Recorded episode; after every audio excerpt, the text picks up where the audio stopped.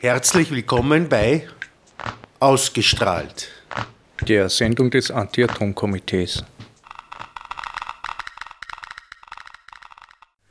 Ja, einen schönen Nachmittag wünsche ich wieder mal bei einer Sendung ausgestrahlt des Anti-Atom-Komitees, die ja wöchentlich stattfindet, äh, monatlich stattfindet, immer am zweiten Dienstag im Monat, aber wir machen heute einmal eine andere Sendung, also eine Sondersendung zu einem aktuellen Anlass. Erstens ist am 11. März dieser, dieser Gedenktag von Fukushima und zweitens gibt es eine Veranstaltung, veranstaltet von einer, von einer Wiener Organisation, über die es in, in Kürze noch mehr hören wird, äh, vor dem Gebäude der Internationalen Atomenergieorganisation in Wien. Ja, und wie gesagt, die Organisation, die euch näher vorstellt, das sind die Wiener Mütter. Und dazu möchte ich recht herzlich begrüßen die Magistra Johanna Nekovic. Danke, Johanna, dass du Zeit genommen hast für diese Sendung. Herzlich willkommen. Danke, Manfred, für die Einladung. Ja, wie gesagt, die Sendung geht heute darum, äh, wir haben ein paar aktuelle Themen, wie es äh, im, im, im äh, im, im, März äh, 2011 vor allem diese, dieses tragische, der tragische Unfall in dem AKW in, äh, in Japan und dem wollen wir auch ein bisschen gedenken und in dem Zusammenhang haben wir ein paar Fragen, was das Thema betrifft, aber wir werden auch ein bisschen ausgegroßen diverse andere Themen. Wird sicher eine interessante Sendung. Bin schon gespannt, was uns die Johanna zum Erzählen hat. Mit begrüßen werde ich auch äh, den Mitarbeiter, den neuen Mitarbeiter des Anti-Atom-Komitees, den Herrn äh, Gerold Wagner. Hallo Gerold, ich hoffe, du bist schon da. Grüß euch, ja, freilich. Super, dann können wir eigentlich gleich wieder die Lateiner sagen, die Medias Res gehen und das fange ich an mit der Johanna Nekovic. Johanna, was kannst du jetzt euch Wiener Mütter ein bisschen erzählen? Vielleicht auch ein bisschen über die Vorgeschichte, über eure Themen, über eure Schwerpunkte, wie groß die Gruppen äh, ist und was, was euch ein zentraler Inhalt ist.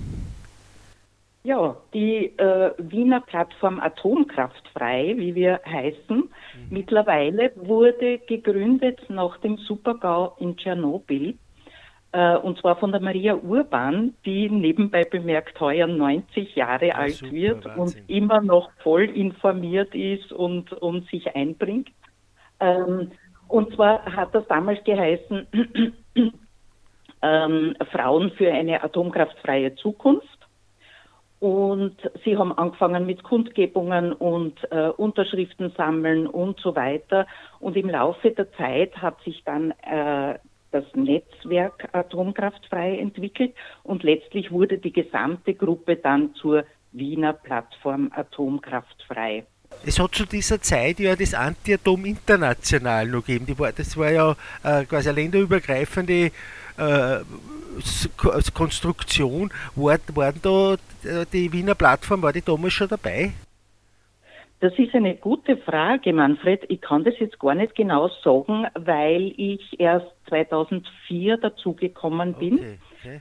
Aber ich kann, wart ihr nicht bei dieser Anti-Atom-Internationalgruppe? Ja, das Anti-Atom-Komitee bzw. Anti-Atom-Müllviertel, das gibt einen zweiten Verein nun in Freistadt, der momentan zwar ein bisschen passiv ist, weil es im Anti-Atom-Komitee die Agenten übernommen hat und Anti-Atom-Müllviertel, und da fällt mir ein, äh, in jeder Munde damals der Magister Lorenz Graf, seinerseits äh, Biologieprofessor an der Haag in Freistadt und äh, die, wir waren damals schon ein Mitglied von Anti-Atom International und darum frage ich, ob die Mütter, die Mütter sage ich immer wieder, aber die Wiener Plattform damals auch schon dabei sind, aber dabei waren, aber ist auch kein Problem. Ich glaube nicht, ich glaube nicht, dass wir dabei waren, aber ich bin nicht ganz sicher. Ja, aber wie gesagt, die Gruppe gibt es seit, äh, seit Tschernobyl, also seit 86, 1986, und das ist doch schon eine ganze Weile.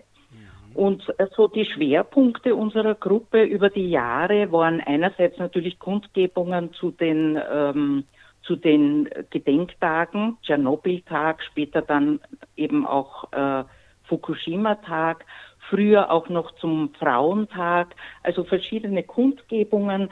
Wir haben Unterschriften gesammelt, äh, um Politikertermine äh, angesucht, Gesprächstermine, wo wir diese Unterschriften dann überreicht haben. Wir geben auch seit vielen, vielen Jahren viermal im Jahr eine Zeitung heraus zu den aktuellen Themen. die Maria Urban war ja auch bekannt, weil sie wöchentlich im Jonas-Reindl, also in Wien beim, beim, in der Schottenpassage gestanden ist mit ihren Frauen und ähm, dort Unterschriften gesammelt hat. Sie haben dort einen Infotisch gehabt und da habe ich die Gruppe dann auch kennengelernt. Ich bin da mal zufällig vorbeigekommen und habe mir gedacht, aha, super, äh, gegen Atomkraft unterschreiben, das mache ich natürlich sofort. Und so bin ich mit der Maria Urban damals ins Gespräch gekommen und habe dann angefangen, für die Gruppe Unterschriften auch privat zu sammeln und immer wieder vorbeizubringen. Und ja, seit 20 Jahren bin ich als Aktivistin dabei und ähm, bin mittlerweile auch Obfrau geworden. Und ja, also wir haben da die vielfältigsten Tätigkeiten und was mich natürlich auch besonders freut, ist die Zusammenarbeit mit den anderen Anti-Atom-Gruppen in Österreich, wie zum Beispiel mit euch. Danke, das freut uns auch. Und auch danke für die kurze Einleitung. Wir haben sich da gemeinsam ein paar Punkte überlegt für die heutige Sendung. Ich sage jetzt gemeinsam, weil es ein bisschen besser klingt. In Wirklichkeit waren es Vorschläge eh von dir selber. Aber das ist auch gut so, weil äh, dir, was euch am Herzen liegt, das wollen wir den Zuhörern auch äh, mitteilen. Ich habe da als ersten Punkt, äh, ist auch durch die Medien gegangen, die Einleitung des äh, mit Tritium verseuchten Wassers ins Meer von Fukushima mit Zustimmung der Internationalen Atomenergieorganisation. Äh, die haben damals, wie du das jetzt formulierst, eine einwandfreie Entsorgung äh, äh, verstanden. Äh, wie geht es dir eigentlich dabei? Vor allen Dingen, was mich wundert, ist, warum so viel diese Riesenmengen an, an radioaktiv verseuchtem Wasser angefallen ist. Hast du noch nähere Informationen dazu? Ja, na, wir wissen ja, dass 2011 äh, es in Fukushima zum Supergau gekommen ist, nach dem Erdbeben und dem Tsunami. Wahrscheinlich schon durch das Erdbeben selber. Und ähm, das war natürlich eine, eine Katastrophe. Es ist äh, der höchste eingestufte äh, Unfall äh, nach der Ines-Skala, Stufe 7, so wie auch in Tschernobyl damals. Und ähm, man weiß ja, dass wenn es zur Kernschmelze kommt, man muss das kühlen, um, um das einzudämmen. Ähm, und dieses Wasser, das da zur Kühlung verwendet wird, um eine noch größere Katastrophe zu verhindern, war eh schon schlimm genug. Äh, das wird natürlich radioaktiv verseucht. Und das Wasser hat man dann gesammelt in großen Behältern. Mittlerweile sind da 1,3 Millionen Tonnen Wasser angefallen. Und dann ist natürlich das Problem, was macht man mit dem Wasser? Und ähm, man hat dann eben äh, viele, also einen Teil der Radioaktivität da rausgeholt, Nuklide herausgefiltert, aber Tritium äh, lässt sich nicht entfernen. Tritium ist, das über, ist der überschwere Wasserstoff und das lässt sich nicht entfernen. Es ist und ein Teil vom Wasser, ne? Bitte? Es ist ein Teil vom Wasser. Ein Teil vom Wasser, ja, aber eben verändert, mhm. nicht? Nicht das normale H2O, auch nicht Deuterium, das schwere Wasser, sondern Tritium. Ähm, äh, der überschwere Wasserstoff. Genau, das, das überschwere Wasser. Das ist zwar an und für sich ein Gas, das ist gasförmig, kontaminiert aber das Wasser und äh, nachdem man nicht gewusst hat, was man mit diesen Unmengen an, an äh, radioaktivem Wasser machen soll, hat man das eben so weit gefiltert, wie das möglich war. Ganz ist es sowieso nicht möglich. Also es ist nicht so, dass da jetzt nur unter Anführungszeichen Tritium drinnen ist, sondern sehr wohl auch noch andere Nuklide. Aber die IAEA, e die internationale ähm, Atomenergieorganisation, die hat dann das Okay gegeben, wie der Manfred schon gesagt hat, hat das als einwandfreie Entsorgung äh, bezeichnet und die Entsorgung von Kühlwasser im Meer generell entspricht den globalen Sicherheitsstandards. Ich sage jetzt unter Anführungszeichen, denn eigentlich ist es ein Wahnsinn. Ja. Und es ist aber natürlich nicht natürlich, sondern leider nicht nur Japan, die da äh, Kühlwasser im Meer entsorgen, sondern auch Frankreich, Großbritannien und wahrscheinlich alle anderen auch, die ähm, AKWs in, in ähm, Küstennähe haben. Und äh, das wird dann eben als, als einwandfreie Entsorgung bezeichnet und das finden wir skandalös. Es haben auch da in, in Fukushima äh, viele Anrainerstaaten protestiert dagegen, die zwar angeblich zum Teil selber das so machen, aber äh, man weiß ja, wie das so ist, nicht wahr? Und ähm, die Gefahr ist natürlich, dass äh, dieses radioaktive Wasser da die, die Meerestiere verseucht und äh, es hat da wirklich viele Proteste gegeben, aber die IAEA hat grünes Licht für die Einleitung gegeben. Und damit muss ich sagen, äh, kann man nicht sagen, dass sie eine Einrichtung zum Wohl der Menschheit ist, sozusagen, sondern eigentlich eine Organisation der Atomlobby. Eine, genau, das wäre meine nächste Frage gewesen, Johanna. Äh, kannst du den Zuhörern vielleicht erklären, was für einen rechtlichen Status die ja, ja eigentlich hat? Es ist, meine, es ist ja keine staatliche Behörde, es ist ja keine internationale Organisation wie die wie Teilorganisationen der UNO zum Beispiel. Also was für einen Stellenwert hat diese internationale Atomenergiebehörde? Ja, genau so ist es. Ich sage vielleicht ganz kurz was zur Entstehung der IAEA. Die ist 1957 gegründet worden und zwar auf Anregung vom US-Präsidenten Eisenhower äh, im Rahmen seines Programms Atoms for Peace. Ähm, ihr wisst ja, da hat es geheißen, das ist der, die tolle Stromerzeugung der Zukunft und es wird too cheap to meter sein, mhm. also zu billig, als dass man es überhaupt äh, messen kann und es wird die ganz tolle Versorgung sein. Das hat sich ja, wie wir wissen, nicht bewahrheitet. Äh, und damals wurde die IAEA eben gegründet. Sie hat ihren Sitz in Wien in der UNO City und ist eine, wie du richtig sagst, eine autonome Organisation. Äh, nicht jetzt wirklich Teil der Vereinten Nationen, aber sie hat ein Abkommen mit ihnen.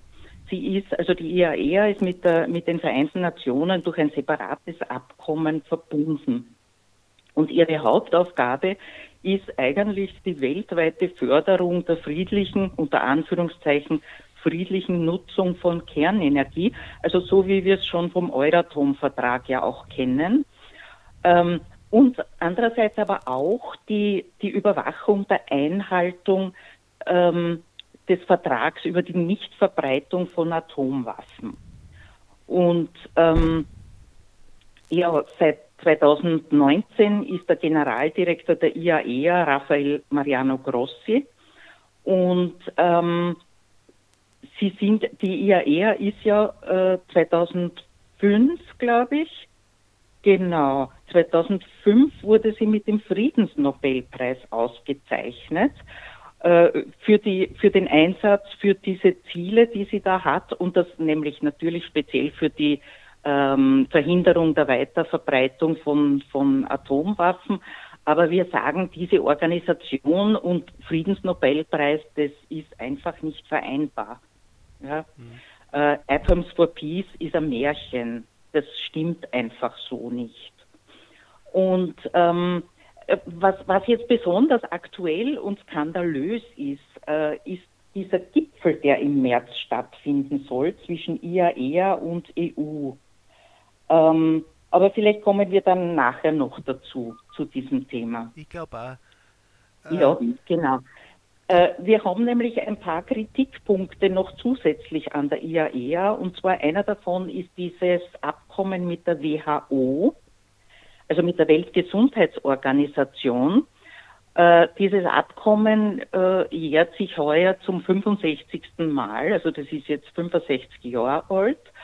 Und es behindert de facto die WHO an der objektiven Berichterstattung.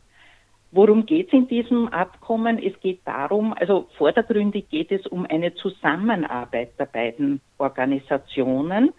Äh, und äh, es wurde ausgemacht, dass sie einander konsultieren in verschiedenen Fragen.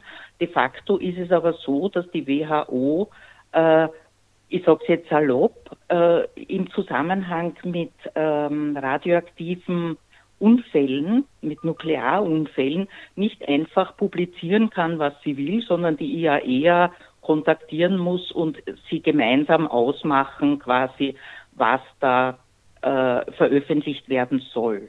Also die, die WHO wird bei der Berichterstattung über Gesundheitsrisiken von Strahlung äh, durch dieses Abkommen behindert. Und so ist es ja auch dazu gekommen, dass nach Tschernobyl auf der WHO-Website genau, genau. ganz unrealistisch niedrige Opferzahlen gestanden sind. Da, ist, da war die Rede von, ich weiß nicht, von äh, circa 50 Todesfällen nach Tschernobyl. Und das ist natürlich völlig unrealistisch. Mittlerweile wurde das, wurde das ähm, korrigiert, aber es ist nach wie vor sind das nicht die objektiven Zahlen. Also, Aber es gibt praktisch eine Obergrenze, oder? Naja, sie, sie, sie, also man hat wirklich den Eindruck, das wird runtergespielt, nicht? Ja. Äh, weil die IAEA, wenn sie ja die Atomkraft verbreiten soll und will, können sie nicht sagen, dass das eine furchtbare Katastrophe war. Und nach, nach Fukushima war es ja ähnlich da hat man gefordert, dass die WHO die Bevölkerung also wirklich objektiv und ungeschönt über die Risiken informieren soll. Und es wird, ist aber auch da äh, heruntergespielt worden. Das Szenario in Tschernobyl ist ja de facto so, dass man eigentlich gar nicht weiß, wie viele Opfer dieser Unfall tatsächlich äh, gefordert hat, wenn man sich anschaut, die sogenannten Liquidatoren, die damals aus ganz Russland zusammengekarrt wurden und da halt Aufräumarbeiten durchgeführt haben für kurze Zeit, schlecht geschützt, die haben wir einfach wieder nach Hause geschickt und kein Mensch hat jemals nachgefragt, was aus den Leuten geworden ist. Also realistische Zahlen zu den Opfern in Tschernobyl gibt es aus meiner Sicht eigentlich gar nicht. Da hast du völlig recht und man kann ja auch natürlich äh, die, die Gesundheitsrisiken, die entstanden sind mit Erhöhung der Krebsfälle und so weiter. Ich meine, das kann man nicht wirklich nachweisen. Ist das jetzt wirklich aufgrund dieser Strahlung oder, oder nicht? Oder hat es andere Ursachen? Das ist natürlich ganz, ganz schwierig, da realistische Zahlen zu finden. Da bin ich ganz deiner Ansicht. Nur, wie du richtig sagst, allein schon was die Liquidatoren betrifft, hat es da so viele äh, Todesfälle und Erkrankungen gegeben über die Jahre, dass diese Zahlen einfach unrealistisch sind, die da veröffentlicht werden. Also man hat schon so den Eindruck, dass das total äh, runtergespielt wird. Und ein weiterer Kritikpunkt nach Fukushima war eben auch, dass die IAEA keine grundsätzliche Kritik an der Nutzung der Kernenergie geäußert hat. Im Gegenteil, also sie äh, sind nach wie vor für Neubauten von Kernkraftwerken und, und sie haben auch wirklich Unverständnis für den Atomausstieg in Deutschland geäußert. Also da hat man wirklich, das zeigt einfach, dass sie, dass sie Atomkraft fördern wollen, quasi ohne Rücksicht auf Verluste. Ja, das äh wirft man der Internationalen Atomenergieorganisation äh, ja immer wieder vor, dass sie eigentlich ja nur aus Atomlobbyisten besteht und wenn man sich die Agierenden in dieser Organisation ein bisschen genauer anschaut, dann ist man ja, wird das eigentlich ja nur bestätigt. Absolut, absolut, genau, ja. Also Sie haben natürlich Experten dort, aber die Ziele sind halt eben andere, als wir uns das wünschen würden. Und äh, darum fordern ja auch Anti-Atom-Gruppen und wir mit eingeschlossen, dass die, äh, dass die IAEA äh, eine, eine tatsächliche Kontrollinstanz werden sollte. Ja? Eine, eine unabhängige Kontrollinstanz. Äh, nämlich, wenn man sich anschaut, derzeit äh, sind ja die nationalen ähm, Aufsichtsbehörden zuständig für diverse Genehmigungen und so weiter. Und ähm, das ist natürlich, auf die wird natürlich dann auch Druck ausgeübt von Betreibern und vom Staat. Und äh, das wäre ganz wichtig, das übernational zu gestalten, diese, diese Aufsichtsbehörden. Und da könnte natürlich die IAEA zu einer wirklichen Kontrollinstanz werden, müsste aber dann natürlich die entsprechenden ja, Ressourcen und Kompetenzen auch bekommen. Äh, so dass sie Messungen durchführen können und Zutritt haben zu, zu den Anlagen. Aber natürlich, da, das widerspricht halt ihrem Ziel laut äh, äh, Satzung. Nicht? Das Ziel ist eben die Verbreitung der Atomkraft. Das widerspricht vielleicht auch dem, dass die, die Energieversorgung ja äh, Ländersache ist. Ja. Also die, die einzelnen Staaten können ja praktisch die Regeln festlegen, wie sie wollen, oder? Ja, genau so ist es. Genau so ist es. Und ja, ja. Dass da die Kompetenzen abgegeben werden dann an die IAEA, das ist ja ziemlich unwahrscheinlich. Das ist ziemlich unwahrscheinlich und natürlich die IAEA in der derzeitigen Form würde da natürlich äh, äh, noch mehr in Richtung Atomkraft nutzen. Genau, ich glaube, da macht man nur zum ja. Gärtner. Absolut, ganz genau. Schöner kann man es nicht sagen, da hast du recht. Ja, genau. Ja. Ich meine, ein Problem ist halt dann auch, dass sie, dass sie äh, jetzt abgesehen von ihren Zielen, aber sie sind von diesen nationalen Aufsichtsbehörden oder von diesen ja, von diesen äh, nationalen Behörden auch abhängig in dem Sinne, dass sie dann halt ähm, Messwerte und Einschätzungen von ihnen übernehmen, so wie das ja auch in, in Japan der Fall war. Äh, das heißt, da sind wir auch wieder nicht bei einer objektiven äh, Berichterstattung, sondern sie übernehmen die Einstufungen und Einschätzungen der, der nationalen äh, Atomaufsicht jeweils oder eben der Betreiber und das ist dann wieder nicht objektiv, nicht? Trotz der Expertise, die sie zweifellos natürlich haben. Ich glaube, dass die Kritik an der IAEA, ja, äh, wie du eh schon gesagt hast, schon eigentlich sehr lange existiert und das Problem ist, dass äh, eine sehr gute Lobby dahinter steht.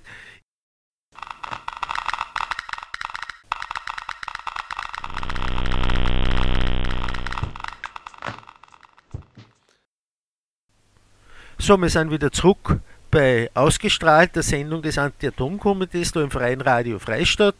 Bei mir zu Gast ist heute die Magister Johanna Nekovic von der Wiener Plattform gegen Atomgefahren. Und äh, wir haben heute ein Thema angerissen, das ja momentan sehr akut ist, nämlich anlässlich des Fukushima-Gedenktages. Es wird ja jetzt in, in, in, in, Kritik laut an der Internationalen Atomenergieorganisation, die, die ihren Sitz halt in Wien hat.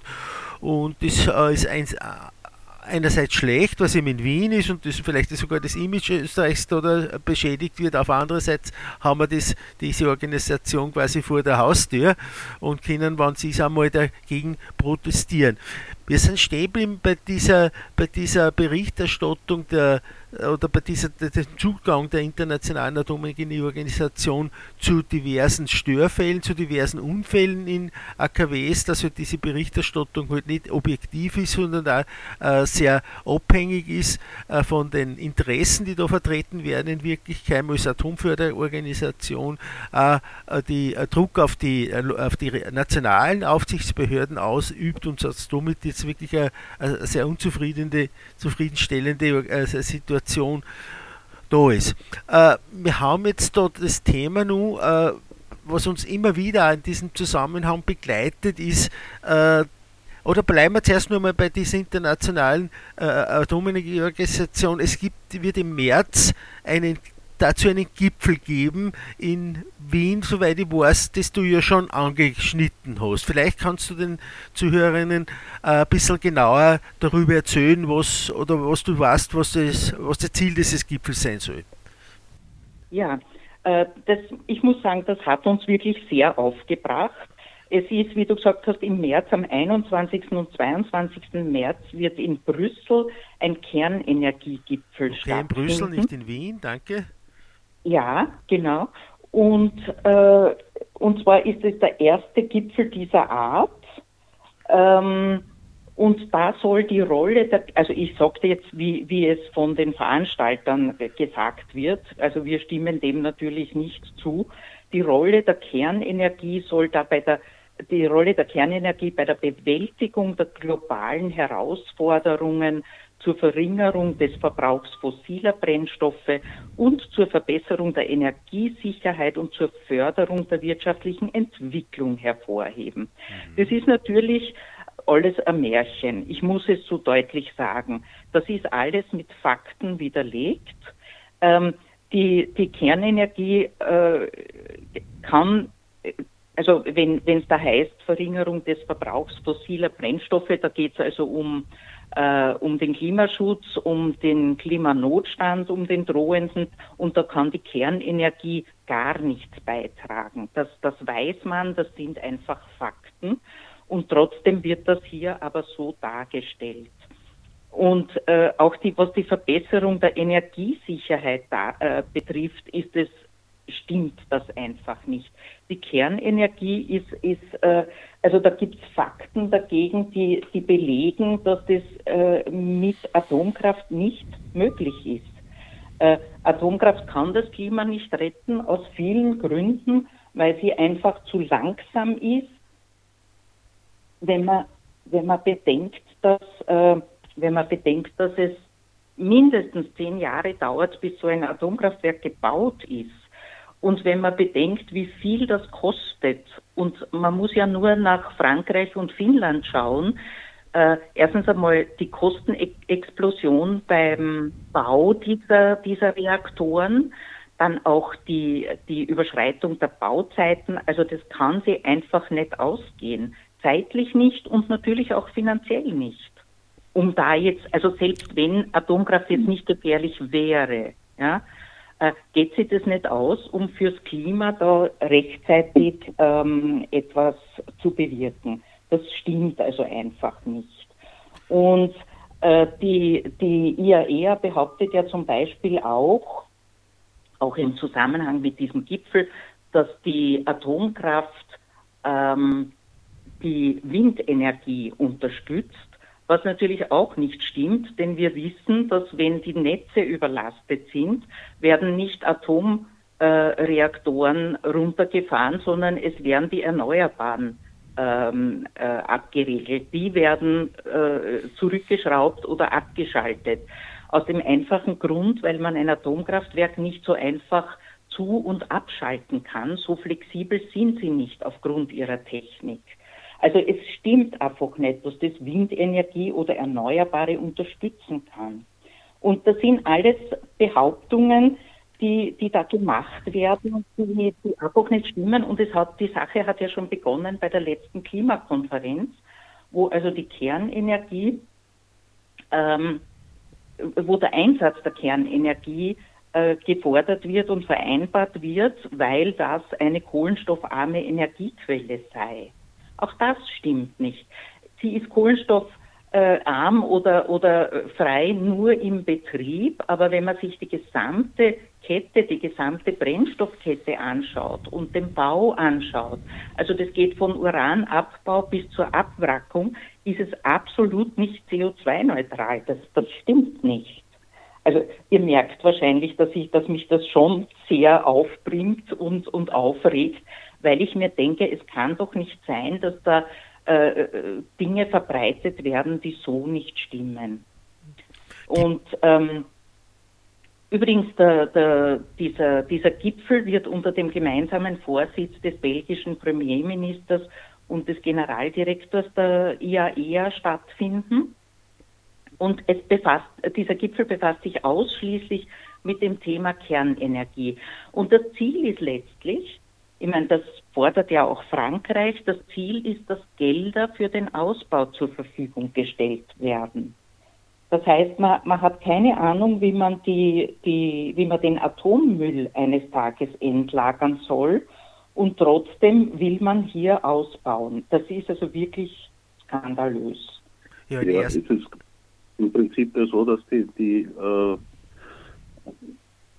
also die äh, die Atomindustrie ist im Prinzip pleite, ja. Und darum muss man, glaube ich, die, die Finger in die Fördertöpfe kriegen, sonst ist sowieso aus.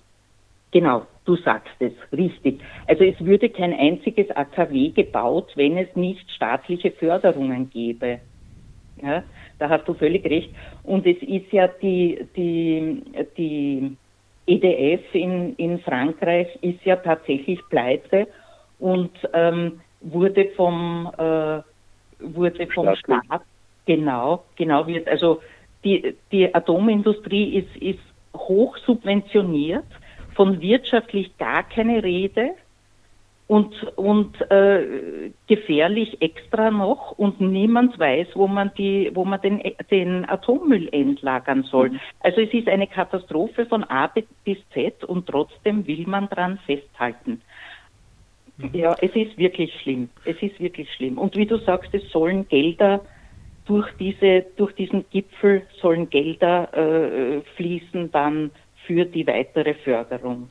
Ja, ich glaube, ein erster, Schritt, ein erster Schritt in diese Richtung war ja auch schon die Taxonomieverordnung, die ja besagt, Absolut, dass, genau. dass äh, Atomenergie und die Deutschen haben dann noch Erdgas hineinreklamiert, nachdem die Franzosen eben die Atomenergie quasi drinnen haben wollten. Die Taxonomieverordnung, die sagt, dass Investitionen in diese beiden Energieformen äh, quasi äh, nach, als nachhaltig und damit als förderbar eingestuft werden.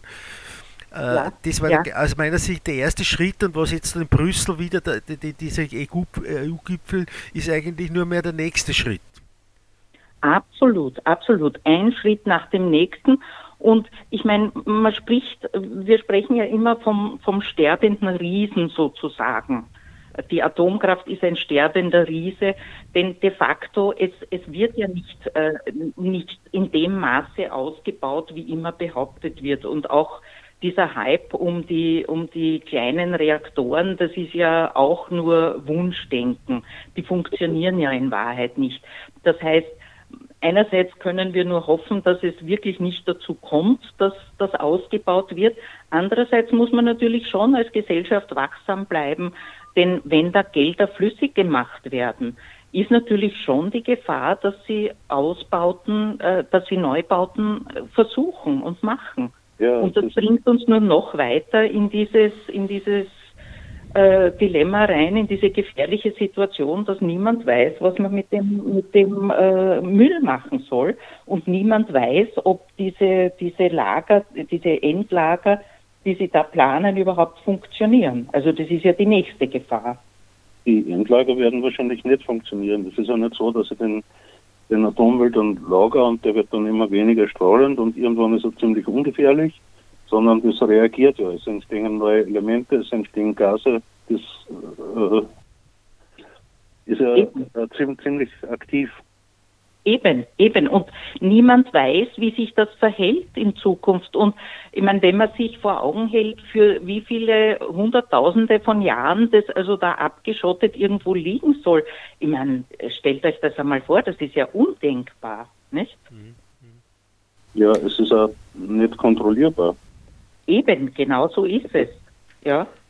Ich habe mit Professor äh, Wolfgang Kromper mal ein Gespräch darüber geführt. Äh, er ist ja Risikoforscher und auch in der Anti-Atom-Bewegung, also in dem Thema drinnen. Er bezeichnet sich ja selber nicht als Atomgegner, sondern als Atomkritiker, was ihm ja durchaus zusteht.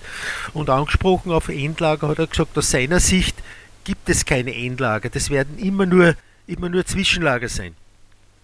Ja, das ist sehr treffend formuliert. Genau. Lang, genau. Langzeit-Zwischenlager oder so in die. Mhm. Ja. Ja. ja. Genau. Und vor allen Dingen für mich geht diese Endlagerdiskussion auch nicht nur in eine technisch, äh, technische Richtung, sondern eine ethisch-moralische Richtung, weil wer weiß, wie, wie Europa in 300 Jahren ausschaut. Vielleicht, wenn man nach Tschechien blickt, wer weiß, gibt es Tschechien in der Form überhaupt noch? Wer übernimmt die Kontrolle, die Verantwortung über diese Lager? Das ist für ja. mich völlig, völlig unrealistisch und eigentlich irrwitzig.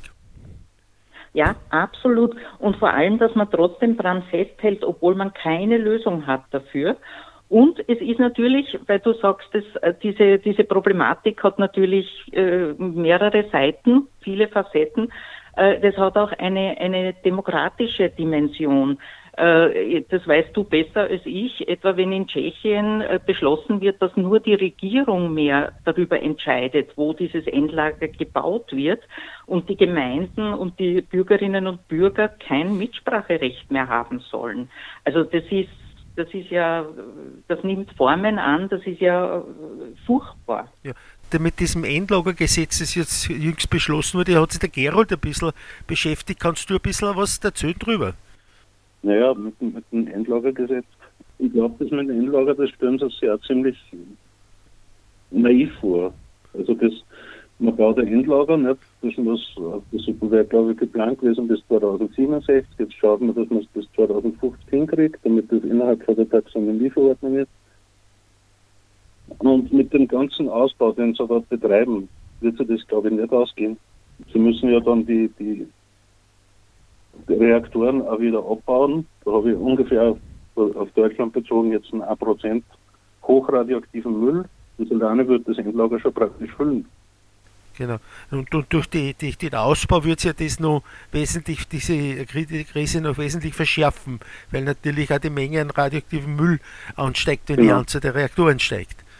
Ja, absolut. Und wenn man bedenkt, dass, dass der Plan der, der, der Atomlobby ist, äh, bis 2050 ähm, die, die Atom, also die Atomkraftwerkskapazitäten zu verdreifachen. Ich meine, erstens einmal, wie du richtig sagst, da muss man sich einmal vorstellen, was das für Müll erzeugt, auch was das für CO2-Emissionen äh, erzeugt im, im Bau und so weiter. Und was das, ja, also ist völlig unrealistisch. Außerdem, das kann sich auch nicht ausgehen, finanziell nicht, zeitlich nicht. Das ist alles äh, wie ihr vorhin schon gesagt habt, ein Schönreden mit dem Ziel, äh, Gelder flüssig zu machen. Also dass da äh, genau. investiert wird und zwar öffentliche Gelder natürlich. Und unter dem Deckmantel des Klimaschutzes kann man halt alles verlangen, koste es, was es wolle. Ja, genau, genau. Und in, in Wahrheit ist jeder Euro äh, der in Atomkraft investiert wird, ein verlorener Euro für die erneuerbaren Energien und für einen wirkungsvollen Klimaschutz, für wirkungsvolle Maßnahmen gegen den Klimanotstand. Denn es kann nur mit erneuerbaren Energien funktionieren und natürlich auch mit einem verantwortungsvollen Umgang mit unseren Ressourcen. Aber Atomkraft ist sicherlich nicht die Lösung. Na, die Brennstoffe sind alleine schon mal endlich. Also noch dazu, noch dazu, du sagst es, ja. Also weder, weder nachhaltig noch erneuerbar, also in, in keiner Hinsicht sinnvoll. Also an dieser Stelle, wenn da, da, diskutiert wird, Atomenergie, Kapazität verdreifachen als Weg zur Klimakrise, aus, als Ausweg zur Klimakrise, sage ich den Zuhörern immer wieder, wenn dieses Thema Thema ist, denkt einmal drüber nach oder legt einmal, wie hoch der Anteil der Atomenergie weltweit am weltweit, äh, äh weltweiten Energieverbrauch liegt. Und da kommen Zahlen zwischen 20, 30, 40 Prozent.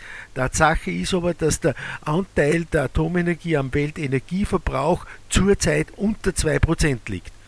Ja, genau, genau. Und das wissen die wenigsten Leute. Und wenn du dir jetzt denkst, das soll verdreifacht werden, ja, dann, dann wären das ja, also was, was soll das? Das bringt genau gar nichts. Richtig. Nicht wahr? Ja. Es ist alleine das Verdreifachen oder so ist auch schon sehr ambitioniert, weil ein Großteil die AKWs, speziell in Amerika, Frankreich, die sind total überaltert oder England. Die ja. müssten eigentlich in den nächsten Jahren abgeschaltet werden. Stimmt. Also man muss vorher ersetzen und dann, ja, also, das wird schon mal nicht funktionieren. Richtig. Also da gibt's ja so dieses, dieses Rechenbeispiel, wenn man all diese veralteten AKWs, und das, wie du sagst, das ist in Amerika so, das ist in der EU so, das ist wahrscheinlich weltweit so, äh, wenn man die alle ersetzen wollte, müsste man jedes Monat ein neues AKW ähm, in Betrieb nehmen und das funktioniert aber auch nicht, ja. Das geht einfach nicht. Das ist völlig unrealistisch.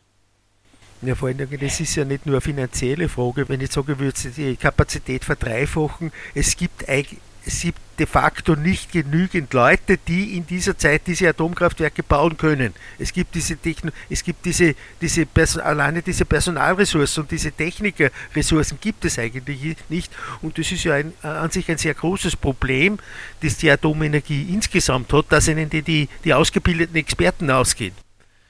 Absolut, genau, genau. Ja, genau. Und die wollen sie sich natürlich sichern, diese Experten. Und zwar, das muss man jetzt auch sagen, nicht nur für den zivilen Bereich der Atomkraft, sondern auch für den militärischen. Ja. Wir, wir sagen immer, die, die militärische und die zivile Seite der Atomkraft, das sind, äh, sind wie siamesische Zwillinge. Die eine gäbe es ohne die andere nicht.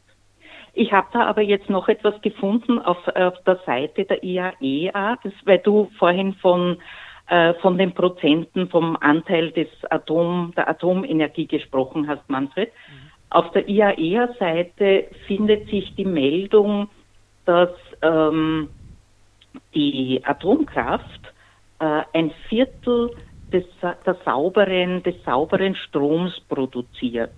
Und das wird so als toll dargestellt und wie super das ist. Und also 25 Prozent, das klingt schon viel. Sauberer Strom heißt jetzt eben ohne die fossilen ähm, ja, und wenn man sich den Anteil der, der erneuerbaren oder der, der nicht fossilen Energieträger weltweit anschaut, Österreich ist da in einer privilegierten Situation, die liegt aber, die liegt, das ist ja diese im, im, im kleinen zweistelligen Bereich und wenn von kleinen zweistelligen Bereich, sagen wir 15 Prozent in etwa weltweit gesehen, äh, 25 Prozent hernimmt, dann ist man wieder bei, bei 3 bis 4 Prozent. Ja, ganz genau so ist es. Und deswegen finden wir, dass diese, diese Darstellung ähm, eigentlich ja irreführend ist, eigentlich sogar manipulativ meiner Ansicht nach. Und wenn man sich das anschaut im Umkehrschluss, was bedeutet das? Wenn ich sage, 25 Prozent des unter Anführungszeichen sauberen Stroms wird durch Atomkraft erzeugt, dann bedeutet das, dass 75 Prozent des nicht fossil erzeugten Stroms mit Erneuerbaren erzeugt wird.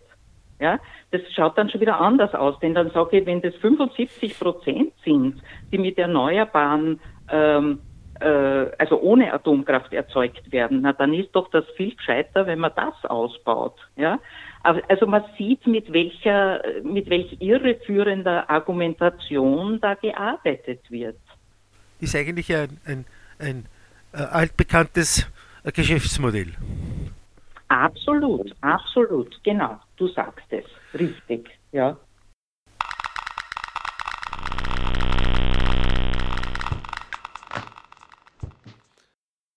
So, wir sind wieder zurück bei ausgestrahlter Sendung des Anti-Atom-Komitees. Heute zum Thema äh, Schwerpunkt die äh, internationale Atomenergiebehörde mit Sitz in Wien und diese Falsch, teilweise ähm, Falschmeldungen und Manipulationsversuche, die diese Organisation ja seit Jahren betreibt.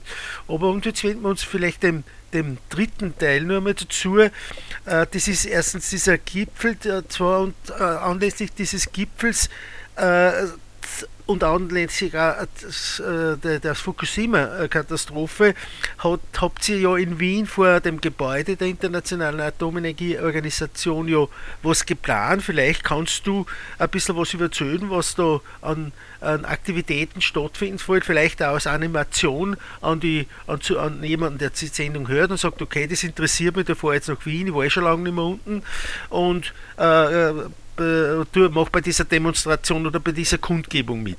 Johanna, erzähl uns ein bisschen was drüber. Ja, sehr gerne.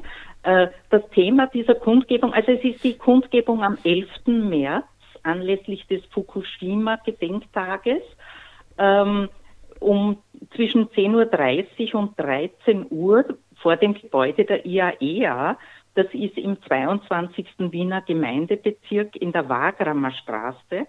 Wagramer Straße 5. Man kommt da mit der U1 recht gut hin. Und das Thema der Kundgebung ist das lange Sündenregister der Internationalen Atomenergiebehörde. Wir haben ja schon darüber gesprochen, was wir alles kritisieren an der IAEA. E und das ist also auch das Thema unserer Kundgebung. Und ähm, es würde uns sehr, sehr freuen, wenn, so wie du so schön gesagt hast, äh, wenn Leute dazu kämen, und dieses, diese Kundgebung unterstützen, die schon lange nicht in Wien waren vielleicht. Ähm, und äh, die Themen sind eben vielfältig, so wie auch das Sündenregister lang ist. Es geht um diese Einleitung des tritiumverseuchten Wassers bei Fukushima. Es geht aber auch um zu hohe Grenzwerte für radioaktiv verseuchte Lebensmittel. Ähm, es geht äh, gegen diese Falschaussage, dass Atomkraft das Klima retten kann. Und es ist auch ein Protest gegen diesen Gipfel in, in Brüssel, wo Atomkraft jetzt zum, zum äh, Allheilmittel hochstilisiert werden soll. Äh, dagegen protestieren wir also und wir warnen, dass die Atomkraft weder wirtschaftlich noch technologisch eine, eine Lösung sein kann. Es ist einfach eine Untergangstechnologie ökologischer Natur, technologisch und auch wirtschaftlich. Also wir sehen da wirklich nur Nachteile. Mhm. Und dagegen protestieren wir eben. Und ich würde gerne ganz besonders die jungen Menschen ansprechen, äh, aus dem einfachen Grunde, weil es um ihre Zukunft geht. Es geht um ihre Lebensgrundlagen. Natürlich um unsere auch, das ist gar keine Frage und besonders um die, um die Zukunft der jungen Leute und um die kommenden Generationen auch. Ich möchte deinen Anruf an die jungen Leute insofern unterstützen, als dass wir vom Anti-Atom-Komitee her äh, die Möglichkeit anbieten, wenn es Interessen gibt, die mitfahren, die dabei sein wollen, aber es an, mit, an Vorgelegenheiten scheitert. Wir bieten an, meldet euch bei uns beim Anti-Atom-Komitee unter der Telefonnummer 72 543 oder schaut es im Internet nach. Äh, ruft uns an. Wir werden versuchen, dass wir Möglichkeiten bieten, äh, dass äh, bei Leuten mit runterfahren können nach Wien. Es müssen ja keine 100 sein, aber wenn, wenn man zwei, drei Autos vollbringt oder man fährt mit Zug, unterstützt mit der Fahrt, mit den Fahrtkosten, könnt ihr gerne anrufen. Wir werden schauen, dass wir ein bisschen Möglichkeiten da bieten. Das ist ganz toll. Danke, Manfred. Das ist ein tolles Angebot und ich hoffe, dass viele Menschen und besonders auch junge Menschen davon Gebrauch machen. Ja, das wäre super. Ja. Interessant ist in dem Zusammenhang vielleicht, wir reden immer von der Last Generation, also fürs Klima, die, zum Klimaschutz sind die jungen Leute bereit, wirklich bis ins Extreme zu gehen. Und äh, leider wird immer wieder übersehen, auch unter dem Deckmantel Atomenergie sei gut fürs Klima, was ja längst und, und nachweisbar widerlegt ist, dass äh, genau die gleichen Effekte haben kann, nur halt momentan nicht sichtbar. Das Problem ist, wenn es passiert ist, dann ist passiert. Der Klimawandel ist ein schleichender Prozess. Die meisten Leute wissen noch gar nicht, wissen gar nicht, dass es ihn gibt und spüren tut man auch fast noch nicht. Bei, der, bei einem Atomunfall mitten in Europa zum Beispiel, dann geht es von 0 auf 100 Prozent innerhalb von ein paar Stunden. Und das ist der, grobe, der große Unterschied zwischen Gefährdung aus, aus durch Atomenergie oder Gefährdung durch den Klimawandel. Ganz genau so ist es. Und wie du sagst, es ist wirklich beeindruckend, wie sich die jungen Menschen einbringen äh, in Sachen Klima dass sie wirklich vehement äh, Maßnahmen gegen den Klimanotstand einfordern. Das finde ich ganz, ganz toll. Und mir ist auch wichtig, dass sie nicht auf diese, diese Scheinargumente der Atomlobby hereinfallen, die ihnen der Atomkraft als Lösung anpreisen wollen. Also da ist ganz, ganz wichtig, dass man die Menschen informiert und besonders die jungen Leute informiert. Das ist Ganz im Gegenteil, also wenn wir wieder zurückkehren, äh, zurückkehren zur, zur Endlagerproblematik, das betrifft ausschließlich die folgenden Generationen. Genau so ist es. Wird, das wird eben verschoben und. Genau. Also ein bis zwei Generationen haben etwas, wenn man das so sagen kann, von der Atomenergie, also die nutzen den Strom, aber unzählige kommende Generationen müssen dann die Bürde dieses, dieses Atommülls tragen. Und das ist einfach äh, untragbar. Das ist nicht in Ordnung. Ich würde sogar ein bisschen krasser formulieren. Es ist eigentlich völlig verantwortungslos. Wir sagen ja immer wieder, Atomenergie ist kriminelle Energie, aber ich glaube, wenn man sich diese Situationen da so anhört und vor Augen führt, äh, wird man sehr langsam davon überzeugt, dass es tatsächlich so ist.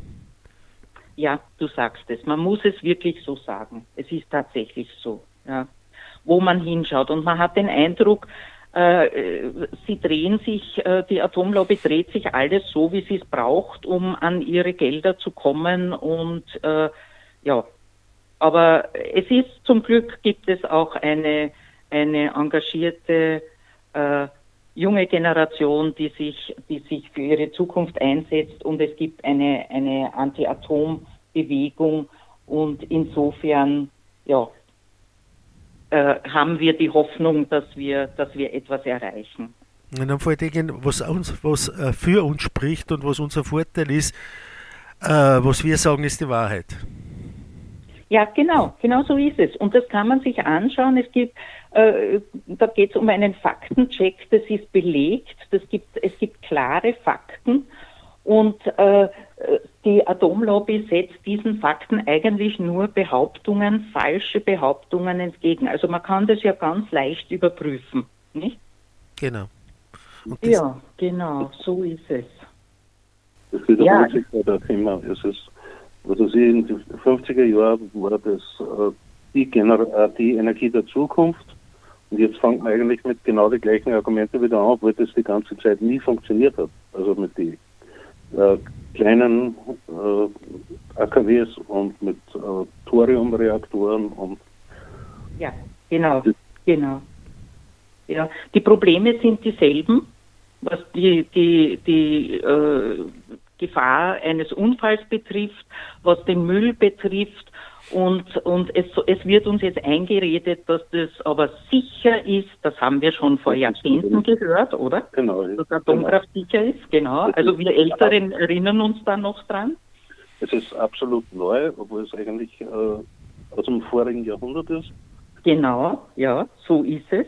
Auch dieses SMR-Design äh, ist nicht neu, obwohl das so bezeichnet wird. Das sind, das ist ein Design aus dem, aus den 60er Jahren, 50er, 60er Jahren. Und wie du richtig sagst, das hat bis heute nicht funktioniert. Ja, das wird teilweise wird militärisch verwendet, also für zivil wird wahrscheinlich nie eine Genehmigung kriegen. Eben, genau so ist es. Ja, du sagst es. Ja, ja, richtig. Es, ja. es gibt ja genügend Beispiele aus den USA, ich weiß jetzt nicht genau, wie das, äh, dieses Projekt heißen hat, wo sich einige Städte zusammengeschlossen haben und gemeinsam äh, die Entwicklung dieser Small Modular Reactors oder SMR, wie man es auch bezeichnet, äh, äh, quasi auf, auf Schiene bringen wollten und das, das Projekt ist mittlerweile aus Kostengründen wieder eingestellt worden. Genau, so ist es. Ja, Newscale hat das eingestellt. Ja, ja. Genau, genau. Und das ja, eine vielleicht richtig. auch noch, was mir einfällt, es hat der gute heute Herbert Rauch schon gesagt, halt, Moment, klein sind die nicht weil die Obergrenze der Leistung ist bei, liegt bei 300 Megawatt dieser, dieser, dieser sogenannten kleinen Reaktoren. Und wenn man sich einen Reaktor von Dukovany anschaut in Tschechien, in Mähren, dann hat er so ein Reaktor 440 Megawatt. Also äh, von klein kann man da nicht rechnen. Und was bei diesen kleinen Reaktoren auch noch der Fall ist, sie produzieren im Verhältnis zur erzeugten Energie wesentlich mehr Atommüll. Es werden also die, die Brennstäbe werden schlechter ausgenützt. Und was auch noch zum Sagen ist, bei diesen kleinen kleinen Reaktoren brauche ich die gleichen Sicherheitsvorschriften, die gleichen Sicherheitseinrichtungen wie bei großen Reaktoren. Nur habe ich halt dann nicht, habe ich halt dann möglicherweise dreimal so viel, die ich überwachen muss. Und das ist ein zusätzliches Risiko. ja. Das ist die Gefahr dabei, nicht wahr? Dass das dann einfach weiter auf, wie soll ich sagen, es wird ähm, mehr verteilt sozusagen. Aber wie du sagst, die Überwachung wird damit natürlich noch schwieriger. Genau. Es werden die Probleme einfach verteilt sozusagen. Das Problem ist, die Atomenergie hat ein, ein Argumentationsproblem hinsichtlich, den, hinsichtlich der Realität. Sie, sie, sie, behaupten zwar unendlich, aber alle diese Behauptungen liegen in der Zukunft die Realität schaut halt einfach ganz anders aus. Und darum ist diese Masche eigentlich äh, durchaus auch verständlich, dass man immer wieder versucht, neue Sachen quasi aufs Tapet zu bringen, um zu sagen, ja, das ist jetzt eine neue Lösung und da können wir wieder investieren, das schauen wir uns wieder an. In Wirklichkeit weiß man bereits im Vorfeld, dass das nicht funktionieren wird und jetzt schließt sich dieser Kreis wieder. Es geht im Wesentlichen nicht um die Energieversorgung, Versorgung äh, bei, beim Thema Atomenergie, sondern es geht um die Finanzierung gewisser Interessen. Ja, genau. Und was auch dazu kommt, ist die Bezeichnung, finde ich. Kleine Reaktoren, das klingt so niedlich, oder? Das kann ja nicht gefährlich sein. Aber es ist einfach eine falsche Bezeichnung, denn wie du richtig sagst, so klein sind sie nicht und niedlich sind sie schon gar nicht, denn die Gefahr ist dieselbe. Mhm. Wenn nicht, wie du sagst, noch größer. Genau, genau. Ja. Und modular wahrscheinlich auch nicht. Richtig, genau, du sagst es, ja, ja. Ja, es gibt ja dann, äh, ich weiß nicht, äh, wollen wir noch kurz über die Grenzwerte sprechen? Geht sich das noch aus? Wir haben noch genau, wir haben noch genau vier Minuten. Aha, vielleicht nur in einem Satz. Die Grenzwerte zu, äh, die Grenzwerte für radioaktiv kontaminierte Lebensmittel, das ist uns auch noch ein Anliegen, die sind zu hoch angesetzt. das ist zwar eine ganz komplizierte Materie, weil es eben von der WHO, von der IAEA, von der EU äh, diverse Grenzwerte gibt, auch für die verschiedenen Szenarien, aber die sind viel zu hoch angesetzt. Das heißt, es ist auch eine Forderung von uns, dass die gesenkt werden müssen. Und zwar ganz konkret wünschen wir uns von der österreichischen Regierung, dass sie äh, sich einsetzt für eine Senkung dieser Grenzwerte zumindest auf, auf den, auf den äh, Wert, der nach Tschernobyl in Österreich gegolten hat. Mhm. Die sind im Vergleich zu den heutigen Grenzwerten, waren die wirklich sehr niedrig, obwohl sie damals auch noch kritisiert wurden, weil natürlich es gibt keine, keine äh, ungefährliche äh, Strahlendosis, es gibt keinen unbedenklichen äh, Wert, aber das wäre ein ganz, ein großer, wichtiger Schritt. Und dazu noch vielleicht, äh, es steht im österreichischen Regierungsprogramm, dass sie eine Allianz, dass die Regierung eine Allianz gründen will auf EU-Ebene mit atomkraftfreien und ausstiegswilligen Staaten. Und das würden wir uns auch wünschen und das möchten wir einfordern, dass das endlich geschieht. Und so könnte das, nämlich die, die, die äh, AKW-freien Staaten in der EU sind ja bereits in der Mehrheit. Und so könnte dann durch diesen Zusammenschluss eine, eine Senkung der Grenzwerte eher erreicht werden. In diesem Zusammenhang vielleicht nur nur kurzes Schlusswort. Da, da geht es immer aber, wenn, wenn solche äh, äh, Planungen oder solche Interessen um, durchgesetzt werden sollte, dass die, dass die österreichische Regierung eigentlich nie Verbündete findet dabei. Es gibt, wie du sagst, es gibt mehr Länder, die keine, keine AKWs betreiben als solche mit AKWs und trotzdem, wenn irgendwelche Sachen, zum Beispiel bist du bei dieser Taxonomie-Geschichte oder auch bei, bei anderen äh, Problemen, die äh, Entscheidungen, die die Atomenergie betrifft, findet Österreich keine Mitarbeiter oder Mitstreiter. Was da, wer dabei ist, ist vielleicht einmal Luxemburg und vielleicht einmal ja. äh, ein bisschen äh, Liechtenstein, aber Liechtenstein ist, glaube ich, gar nicht bei der Europäischen Union. Aber in Luxemburg ja. ist, erschöpft sich das meist. Und das ist, was ich eigentlich nicht verstehe. Und da stellt sich natürlich die Frage, wie intensiv diese, ein bisschen eine, Kritik an der Bundesregierung, nicht nur an der jetzigen, sondern auch an vorigen, wie weit man sich ja. tatsächlich einsetzt, diese Unterstützung, die man bräuchte in der Kommission oder im Parlament in Brüssel, dass man wirklich Interessen durchbringt. Das ist eine sehr gute Frage und ich würde sagen, es ist immer eine, eine Frage des politischen Willens ob man das jetzt wirklich umsetzen will und da Verbündete gewinnen will. Denn so wie es diesen Gipfel für die Atomkraft gibt, könnte es ja auch einen Gipfel gegen die Atomkraft geben oder für die Erneuerbaren und so weiter. Also das wäre ganz, ganz wichtig, dass Österreich da sich, wie du richtig sagst, Luxemburg ist ja da ein, ein, schon ein verlässlicher Partner und dass die beiden Staaten darüber hinaus noch Verbündete suchen und hoffentlich auch finden.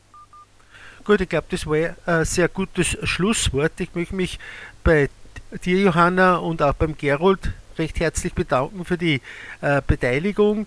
Diese Sendung wird, wie gesagt, jetzt anlässlich dieses, diese, die, auch dieser Veranstaltung auch äh, in, in, Wien vor dem Gebäude der Internationalen Atomenergiebehörde gesendet.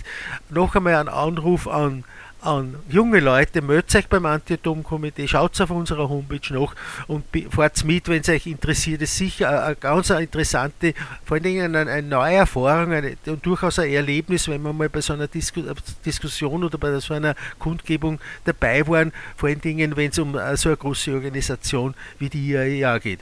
Das war für heute unsere Sendung. Ich möchte mich recht herzlich bedanken und die, die März-Sendung am 2. 12. März fällt aus. Biert euch und Macht es gut.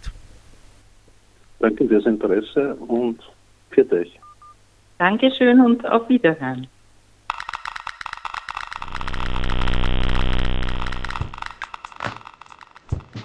Das war ausgestrahlt. Die Sendung des Anti-Atom-Komitees.